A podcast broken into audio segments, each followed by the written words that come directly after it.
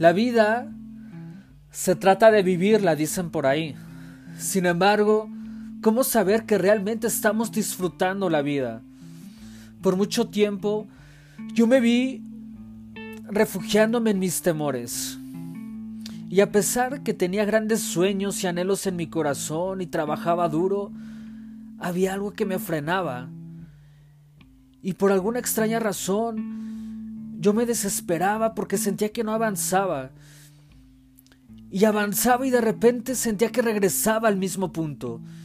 Y con el tiempo me empecé a acostumbrar a esa manera de vivir y comencé a suponer que de eso se trataba la vida. Porque hasta cierto punto me sentía vivo. Mientras más soñaba, más vivo me sentía. Pero la realidad es que yo estaba muerto en vida. Estaba esforzándome, estaba trabajando duro, haciendo lo que me tocaba hacer. Y con eso podía sobrevivir, salir de vacaciones, ir a un restaurante de vez en cuando. Y me di cuenta que estaba viviendo el sueño latinoamericano. Que eso para mí es vivir el sueño del jefe. Me di cuenta que los temores me limitaban me di cuenta que los temores nos impiden desarrollarnos a un nivel personal, emocional, social, económico, espiritual. Mis temores me llevaban a ser una persona que no cumplía con su palabra. Y una persona que no cumple su palabra es una persona poco confiable. Es una persona que te dejará tirado, es una persona egoísta, es una persona soberbia, es una persona que no tiene respeto de sí mismo. Entonces, si una persona que no tiene respeto de sí mismo, ¿cómo respetará algún acuerdo? ¿Cómo te respetará a ti? Es una persona que solo satisface sus deseos y piensa que todo lo sabe y que el mundo gira alrededor de sí mismo. Es una persona que no valora el tiempo de nadie ni de sí mismo. Y ser así me llevó a perder grandes oportunidades.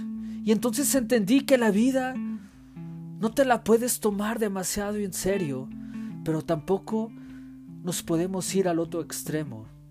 La vida es tan solo un momento, la vida se encuentra en los pequeños detalles, ya que esos pequeños detalles son los que pueden cambiar el mundo.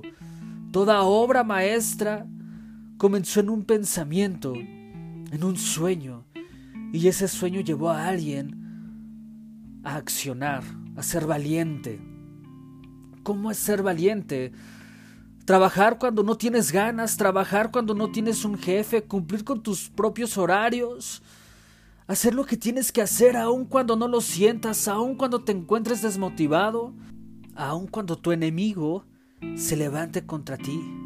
Porque por un camino vendrá contra ti, pero por siete caminos diferentes huirá de delante de ti, porque es mayor el que pelea por ti porque es más grande el que está contigo que el que está en el mundo. Y cuando entendemos eso, entonces te volverás una persona imparable, te volverás una persona que ama a su enemigo, te volverás una persona que decide perdonar, porque es más importante perdonar que el vivir con resentimiento, con rencor.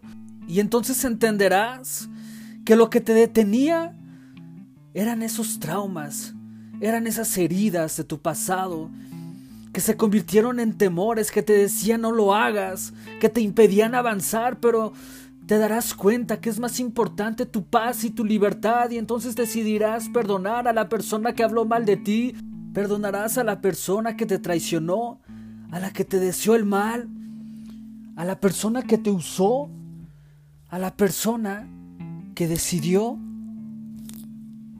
juzgarte.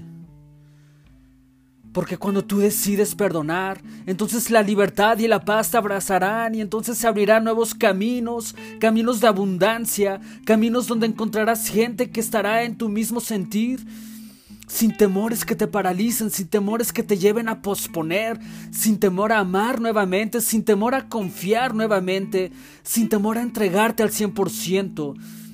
Ser valiente no es pelearse a golpes o palabras, o gritar más que los demás, o imponer tu autoridad.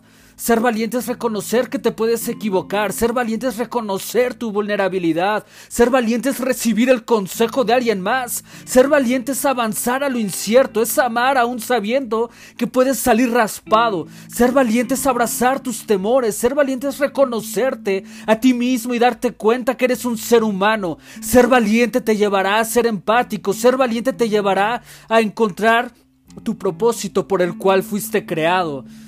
Porque el perfecto amor echa fuera el temor, y cuando por fin tienes ese amor no habrá temor que te paralice, porque ese amor viene de lo alto y será tu mayor fortaleza en tu vida que te impulsará aún en esos días grises, o si sientes que estás en el valle de sombra de muerte, no temerá tu corazón, porque el amor te hará permanecer confiado.